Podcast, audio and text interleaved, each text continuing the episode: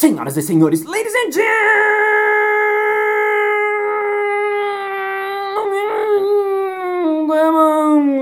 mesdames et messieurs, respeitável público e respeitável pública. Está começando mais um Balascast Música.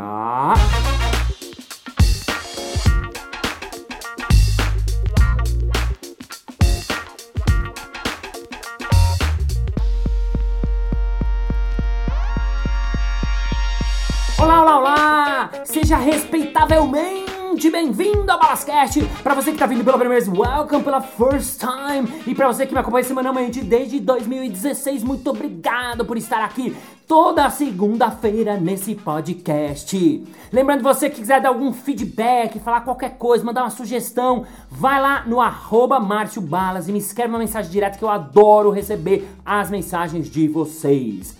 Lembrando, se você estiver em setembro, outubro de 2020, eu vou fazer a primeira turma de palhaço online a pedidos. Resistir, resistir, resistir. Não aguentei. Vou fazer. Para quem quiser mais informações, vai lá no arroba Balas ou arroba Casa do Humor. E falando sobre palhaço, hoje eu tenho um convidado que é palhaço de primeira categoria. Claro, senhoras e senhores, ele é palhaço com P maiúsculo. Ele escreveu um livro chamado A Nobre Arte do Palhaço. Ele dá aula, ele fala sobre isso há muitos e muitos e muitos anos. Ele é filósofo, mesmo que ele negue, e está aqui hoje especialmente para vocês. Uma salva de palmas para Márcio Libar.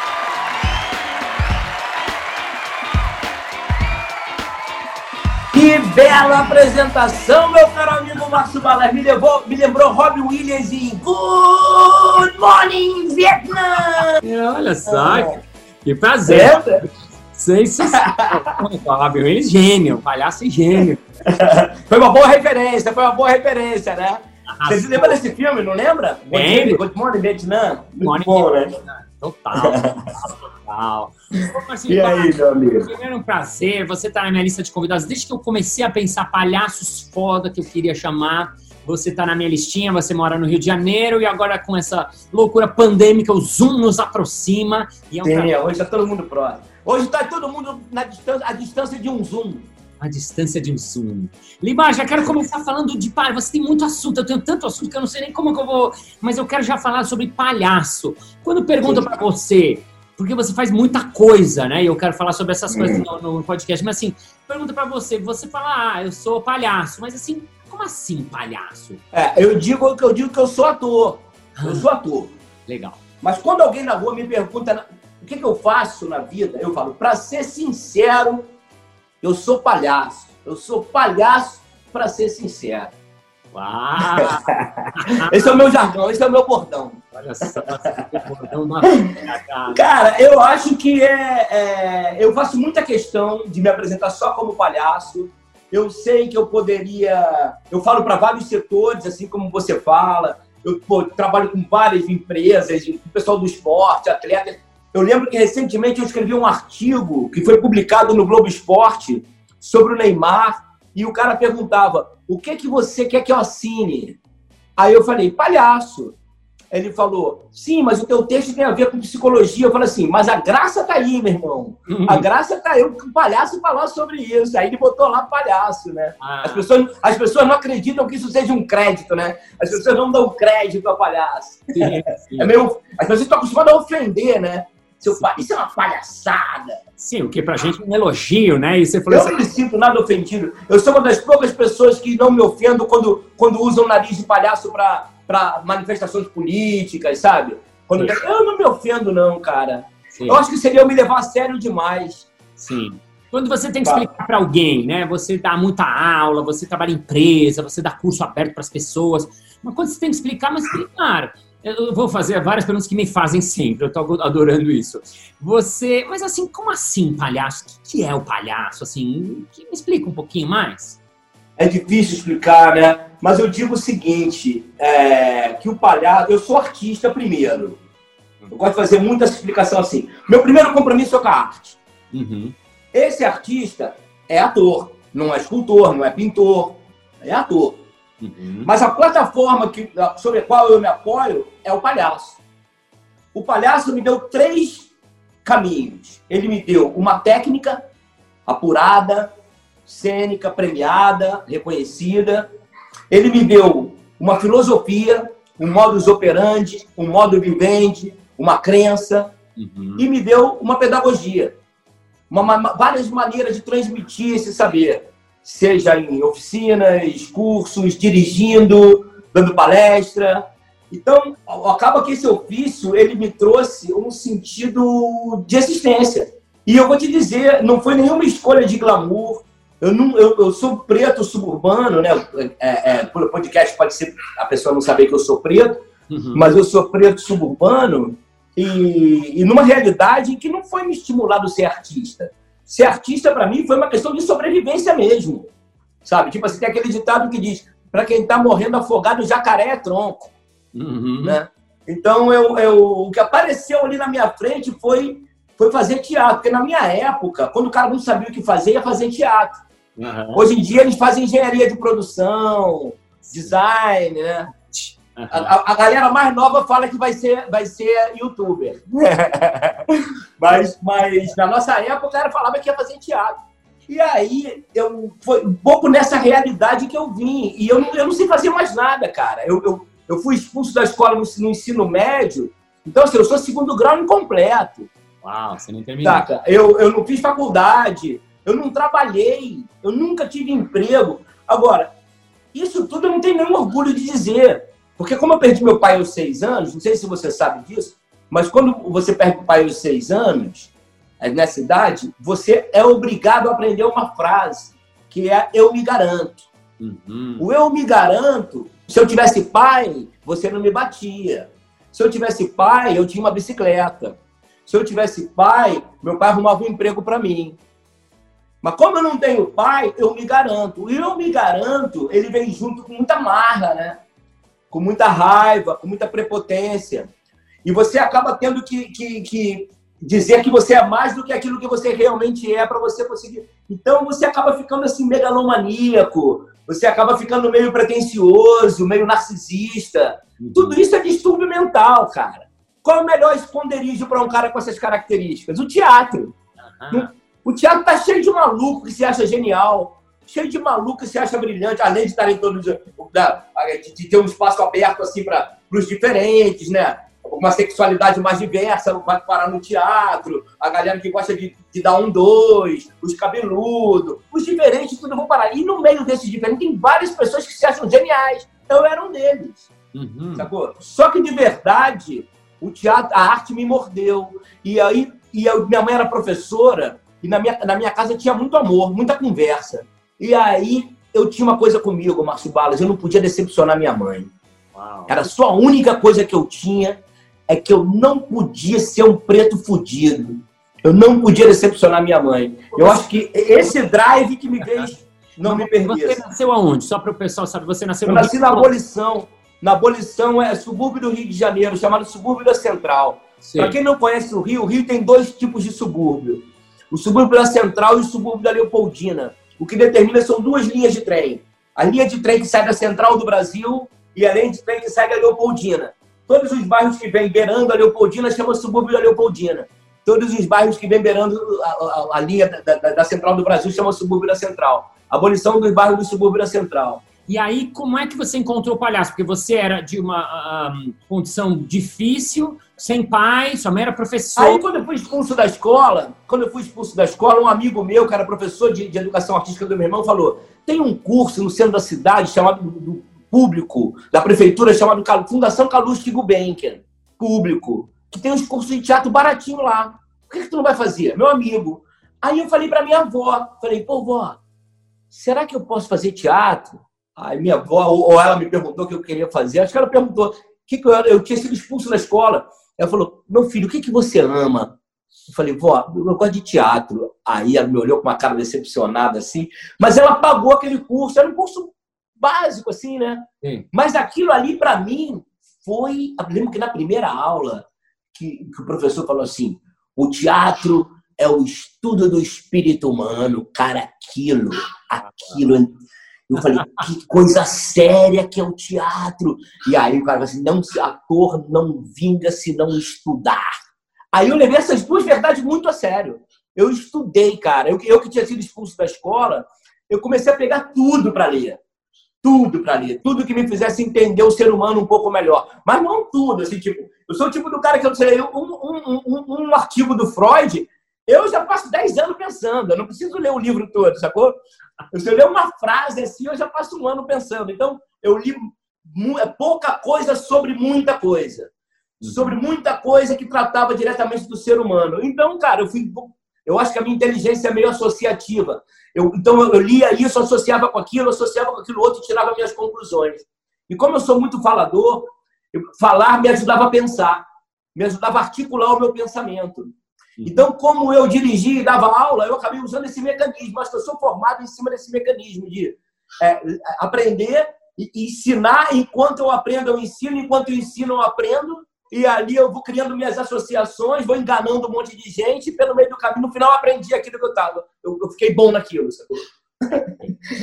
Agora, como é que você. Porque assim, eu, eu, você foi fazer curso e tal, e eu até me lembrei que eu até conto no meu espetáculo de quando eu, eu decidi ser palhaço, que eu tinha 27 anos, já era mais velho, e eu contei para minha mãe, minha mãe ficou desesperada. Imagina. É, e minha mãe escreveu uma carta para mim e me deixou a, a carta no meu prédio. A, a, frase final da carta, ela diz o seguinte: Meu filho, acho muito bonita essa sua vontade, mas a gente mora no Brasil e com arte não se enche a barriga. E eu lembro que eu li aquilo, essa frase, assim, falei, A mãe judia, né, Márcio? Mãe judia. Eu era, eu, eu, eu, vendi, eu sou um cara de classe média, né? Tinha meu pai, Sim. meu pai também tinha morrido, eu perdi meu pai com, com 17, eu trabalhava na papelaria dele. Eu não é que eu tinha costas nem nada, assim, Sim. fazer arte. E, e... Mas é um valor muito grande, né? É um valor muito grande, né? A coisa Sim. do trabalho, né? Sim. A família, o trabalho. E a minha mãe tinha razão. Isso foi o pior que me pegou assim duplamente, porque é muito difícil. Eu queria saber de você como é que você fez, como é que foi a sequência para você conseguir dar essa virada, porque você já vinha lá da, da, da classe baixa, baixa, é, subúrbio é. do Rio, negro, com condição difícil. Então eu só podia subir, irmão. eu já estava lá, eu já estava lá. Uhum. É eu não sei, cara. Eu acho que tem, um, tem alguma tem um pouco, um pouco de ingenuidade. Uhum. Eu acho isso. Eu acho que cabe aqui também, né? Eu acho que a gente, nós palhaços, eu acho que a gente é um pouco salvo por aquele espírito que salva as crianças. Sim. Sabe? Que salva, que salva os inocentes, que salva os ingênuos. A nossa intenção é muito boa. A nossa intenção é muito pura. Eu acho que, de alguma maneira, é, essas, essas frequências do universo, elas, elas, elas acabam nos protegendo. Sabe aquela imagem que tem clássica do, do desenho animado, que é aquele bebezinho atravessando a, a estrada e os carros vão passando e nenhum deles atinge?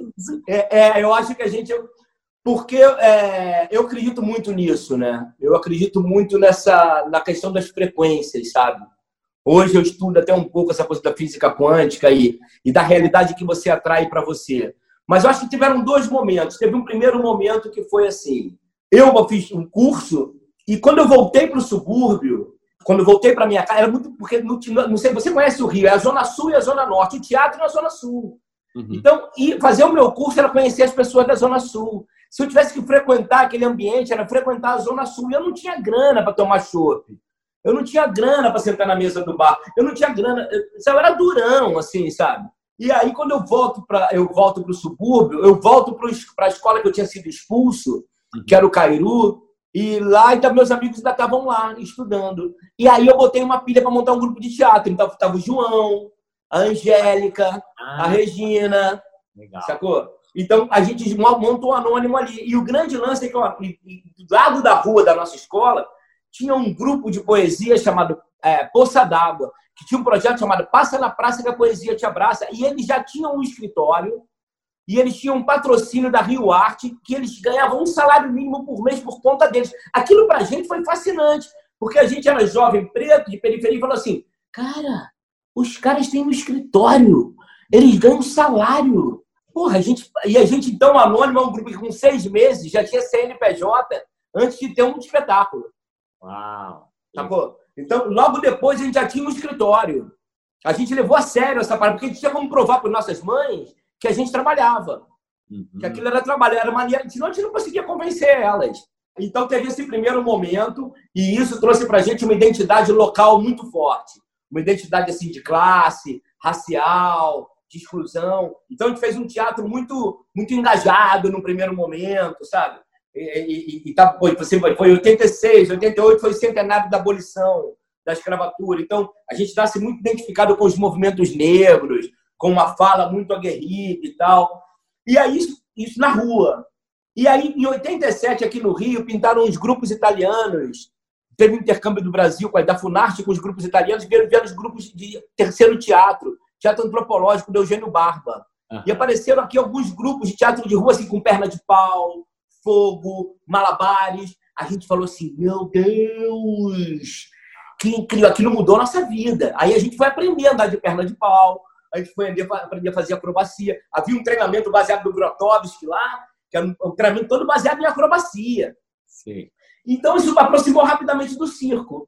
Aí a Regina e a Angélica entraram para a escola de circo. E é para a gente ampliar a nossa comunicação na rua. Daí para encontrar o palhaço não foi muito tempo. Só que eu era um ator cabeçudo, ator de pesquisa. Não gostava muito de palhaço. Ah. Achava que palhaço era uma arte menor. Sim. Achava que aquilo ali era uma coisa menor e tal. Eu era absurdo. Eu gostava do Eugênio Barba, eu gostava do Grotowski e tal. E aí? E aí, e aí, até que eu vou descobrir que o palhaço é uma arte iniciática. E aí foi quando eu vi aquele vídeo, é aquele vídeo que vai mudar a vida de todos os palhaços do Brasil, é aquele vídeo do aniversário do Charlie Rivel, né? Que eu vi esse vídeo em 89. E aí, quando vi o, Charlie Rivel, o Grock, o Joe Jackson Jr., o George Cal, eu falei assim, eu lembro desse dia, cara. Eu tava na casa do João vendo esse vídeo. Pepe Nunes estava, Pepe Nunes que trouxe esse vídeo. Eu botei o dedo na televisão e falei assim: se for para ser palhaço assim, eu quero ser palhaço. Ah. Porque aí pela primeira vez eu vi a arte mesmo, sabe? Eu falei. Aí eu identifiquei o gordo e o magro, aí eu identifiquei o Chaplin, aí eu identifiquei que havia uma linhagem, uma coisa clássica, sacou? Uhum. E aí daí eu fui cair, eu fui atrás. Aí foi, a vida me levou. Mas foi mais ou menos esse o início. Muito legal, muito legal.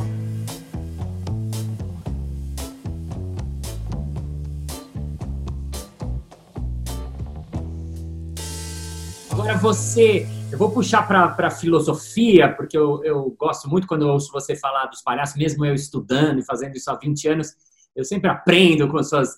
Você, o que, que você acha que o palhaço tem para ensinar para as pessoas, para o mundo? Pô, hoje eu acho, hoje, cara, depois da pandemia, eu acho que o palhaço é tipo assim um, um super-herói do século 21, saca? Sim. Eu acho que o palhaço, duas coisas que eu acho que o palhaço tem como valor máximo pode mudar qualquer ambiente, qualquer corporação, qualquer equipe, qualquer família, uhum. qualquer pessoa. Um é o compromisso com o erro. Sim. No mundo que se exige a perfeição o tempo todo, é, o medo de falhar compromete totalmente a nossa confiança, a nossa estima e, em último caso, a nossa própria performance. Uhum. Né? As pessoas, e no mundo, em plena inovação, exigindo que as pessoas inovem. Quem inova? Quem inova é a ciência e a arte. E o erro é fundamental na ciência e na arte. Uhum. Sabe por que a gente ainda não tem a vacina até hoje do Covid? Porque os caras ainda estão errando. A hora que eles pararem de errar, a gente vai ter a vacina. Sim. Quantos poemas rasgados, quantos filmes não, não estreados, né? quantas, quantas pinturas é, abandonadas, quantos erros, quantos equipes que fazem um Van Gogh, fazem o Michelangelo, uhum. né? Que são que seria que a gente chamaria de, de exemplo da perfeição. Uhum. Quantas derrotas tem o Michael Jordan? Quantas derrotas tem um Pelé? Né? Quantas carreiras brilhantes nós vimos no futebol sem o cara ter sido convocado uma vez para a seleção brasileira? Né? Então, assim, é, é, é, acho que os nossos pais, sejam eles negros, judeus, paulistas, cariocas, europeus, eles, eles ralaram muito. Nossos pais, nossos avós trabalharam muito, pegaram um período muito difícil da humanidade. O sofrimento, assim, ser casca grossa. A gente não aguenta oito horas de enxada, Márcio Barros. A gente não aguenta oito horas de indústria, de indústria pesada com barulho na nossa, na, na nosso ouvido, sabe? Esses caras trabalharam muito, eles tinham só um objetivo: é fazer a gente não sofrer. fazer com que a gente não precisasse trabalhar tanto quanto eles.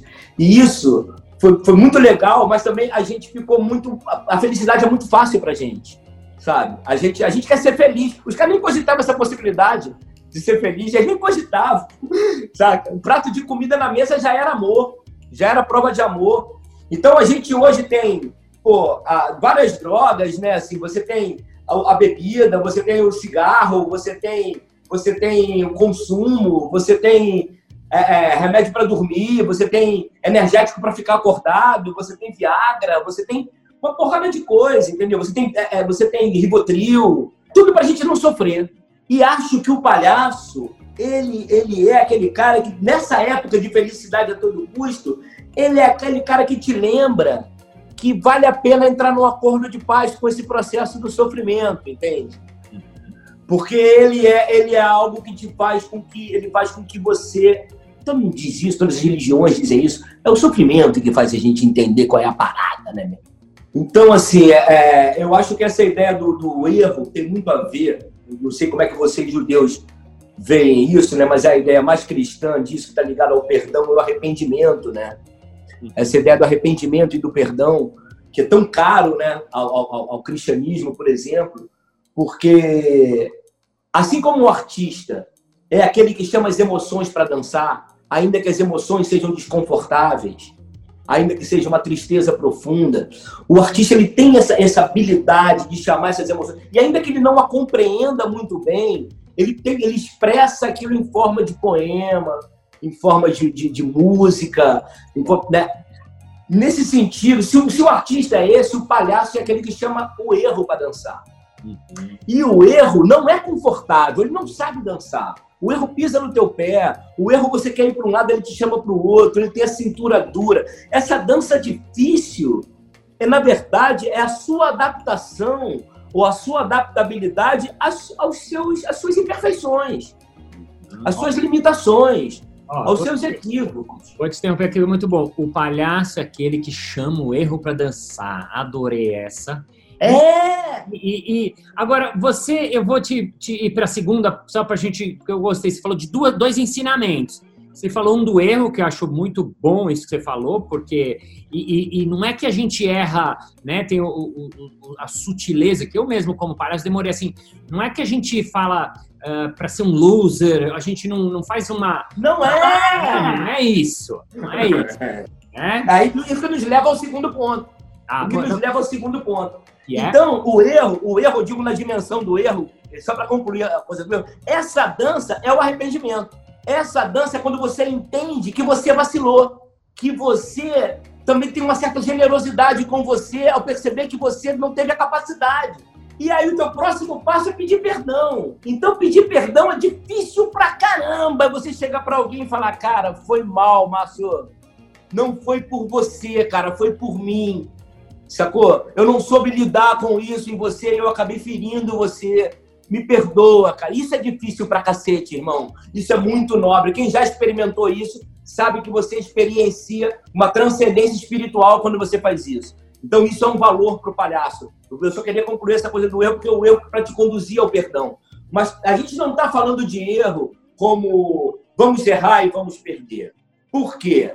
Se para aprender tem que cair, para levantar tem que aceitar. Isso. Então a aceitação é a segunda grande habilidade do palhaço. Ah, porque ele ele aceita. Então essa ideia de aceitar, né, o Chaplin fala isso na biografia dele que é incrível, ele fala: nos olhos do vagabundo, o público nunca pode ver nenhum traço de raiva, mágoa, ressentimento, culpa, e jamais o vagabundo pode culpar ninguém pela condição em que ele se encontra. Porque a grande arte do vagabundo é que ele aceita. Hum. E aí, quando a gente fala de aceitar, e eu falo isso muito, eu trabalho, eu trabalhei com muitos atletas, eu trabalhei com o time do Flamengo, duas temporadas, trabalhei, trabalhei com os atletas de, de ponta da Red Bull, Carlos Burri, Lucas Chumbo, Pedro Scooby, esse cara de onda gigante, treinei o Anderson Silva, Rogério Minotoro. Eu não vou ensinar esses caras a lutar e pegar onda, eu vou falar disso para os caras, porque é o medo de, de falhar que compromete a performance. E aí eu falo de aceitação, no primeiro momento os caras acham que é fofo. Aí eu, eu falo assim, meu irmão, o que eu tô falando é o seguinte, tu não é valente porque tu, des, tu desce uma onda de 15 metros, não, cara. tu é valente quando tu cai. Porque quando tu cai, tu tem quatro minutos de fôlego, de apneia. E o cara tem que contar 60, 60, 60 e 60. Se ele chega aqui, ele morreu. Se ele chega no 60 no quadro dele, ele morreu. Então o que esse cara faz? Ele aceita o caldo para que ele consiga manter a contagem, para que ele consiga manter a concentração, reunindo as melhores forças para, na melhor oportunidade, ele botar a cabeça para fora e salvar a vida. Se ele ficar tentando, lutando contra, ele perde a conta, ele perde o fôlego e ele morre. Uhum. Falei a mesma coisa pro Anderson. Eu falei, tu não é gigante pelos cinturões que tu ganhou, não, cara. Tu é gigante quando chega um cara de 100 quilos amassando você, esmagando o teu plexo solar, tem que tu respirar, te dando soco de cima para baixo, que a única coisa que tu sabe é que tu não tá morto. Então tu aguenta a porrada, tu aceita a porrada. E para quê? Reunindo as melhores forças para no momento oportuno poder levantar. E aí eu concluo com um exemplo do grande palhaço Benjamin de Oliveira, primeiro para o segundo a história. Primeiro palhaço negro do Brasil. Legal. E é bom falar dele, porque hoje a gente está falando muito dessa discussão do racismo, ela está muito latente na sociedade, da exigência dos direitos, né? Eu não imagino que o Benjamin tenha conseguido uma vaga no Picadeiro porque ele exigiu que o Spinelli desse a cota dele de palhaço negro. Não foi por isso. Ainda mais no século XIX. O que aconteceu com o Benjamin de Oliveira é que ele foi empurrado no picadeiro e as pessoas começaram a jogar coisas nele chamar ele de macaco, chamar ele disso e daquilo, e ele desviando daquilo, um pouco como chocolate. E ele desviando daquilo, daquela zoação, ele vai ganhando o jogo de cintura e provocando gargalhada ao fugir da humilhação da chacota. Um belo dia ele se apresenta no Palácio do Catete e o presidente Marechal Floriano estava presente. Joga uma coroa de capim no picadeiro. Aí ele pega a coroa de capim, bota e fala: se Cristo pôs uma coroa de espinho, por que eu não poria uma coroa de capim? Nesse momento, a plateia levantou e ovacionou o cara de pé junto com o presidente. Que naquele momento ele se cristificou na frente do público. Naquele momento o público disse: Cara, a gente não te venceu. Cara, a gente está te humilhando há 10 anos. Você não rendeu. Você é foda. Você é o melhor. Então, o Benjamin praticamente ele demonstra a grandeza do caráter daquele que está na merda e ainda assim encontra dignidade para levantar com uma pirueta, entendeu, cara? Então, eu acho que esses três exemplos, aceitação não é para fofinhos, hum. não é para, para ah, não, aceita que dói, não, é para bravo. aceitação é para bravo, como foram nossos pais, nossos avós, sabe, nossos bisavós, eles eram bravos. Ai, me lembrei, mas Limbar tem um espetáculo chamado O Pregoeiro, é, é, que é isso, é falando, falando, falando, e você fala, tchau e tchau. Legal, muito legal, ó, pra gente fazer né, o erro, um capítulo, né, dá uma, uma, uma novela inteira, aceitação, é. muito bom. Palhaço Benjamin de Oliveira, muito legal. Você citou também rapidamente o Chocolate, também, que foi o, o palhaço é. dupla com Futi Chocolat na França, né? Que tem um filme é. lindo e conta é a história também, né? Do, do palhaço negro que consegue entra meio que quase por acaso, né, no picadeiro. Ele entra para ser humilhado. Ele entra para ser humilhado. É Sim. que ele começa a tirar mais riso que o cara. É. E ganhava ele menos, era assim, né? É. Era, é, ele era o segundo escalão mesmo, né? É.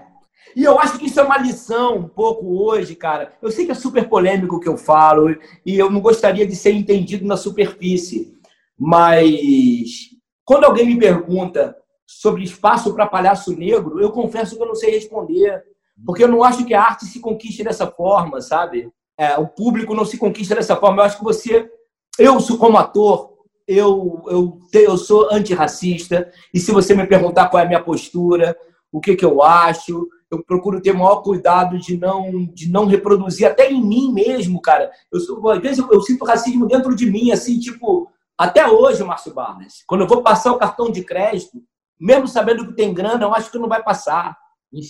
Até hoje, até hoje quando eu vou, quando eu vou numa loja dessa, tipo, tipo Zara, tipo que você vai comprar e tem aqueles alarmezinhos, até hoje eu morro de medo de passar pela porta e ter um alarme daquele, aquela porra tocar e o segurança achar que eu roubei. Olha que louco, eu penso isso de mim. Ah. Não que eu pense que eu vá roubar, mas olha como é que isso. Então eu costumo dizer o seguinte: que, que, que, eu, que eu, os maiores brancos que eu venci na vida foi a farinha de trigo branca, o açúcar branco e a cocaína, entendeu, cara? Então, eu superei os maiores brancos da minha vida. Então, eu, tô, eu, tô, eu já derrotei os piores brancos que eu podia derrotar. Sensacional. Não que eu tenha sido cocainômano, não. Mas eu também não podia negar, né, cara, aqui, né? Pô. Ai, ai. Márcio uma palavra, uma frase que você gosta de definir o palhaço. Eu, eu, queria, eu queria uma palavra. Eu digo uma palavra, mas eu diria assim, uma frasezinha bem curta. O palhaço é você pelo avesso. O palhaço é você pelo avesso. Sensacional!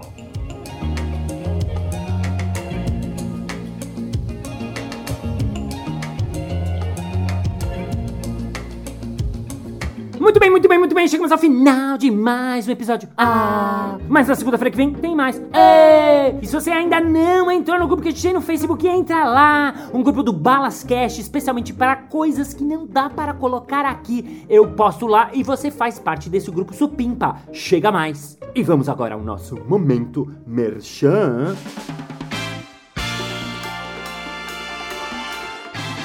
Mas, eu não entendi essa coisa. Eu sempre quis estudar essa coisa do palhaço e tal, mas assim, não é que eu quero ser palhaço mesmo, assim. Eu só queria saber um pouco assim, meio como é, porque eu acho legal e divertido. Tem alguma coisa que você vai fazer? Hein, hein, hein? É claro! Agora no dia 7 de novembro a gente vai fazer o primeiro curso de palhaço online para qualquer pessoa que queira experimentar, brincar e se divertir e introduzir-se à linguagem do palhaço. Mais informações no arroba Casa do Humor.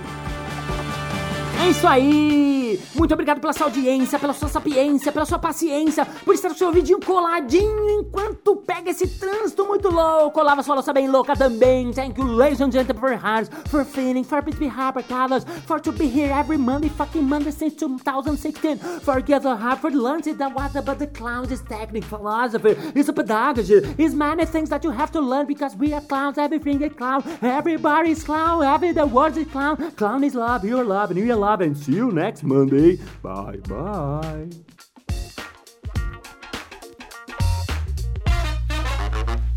Muito bem, muito bem, muito bem. Chegamos a. De novo. No primeiro curso de improvisação. Ups, de novo, ups. Olá, olá, olá! Seja resteba. De novo.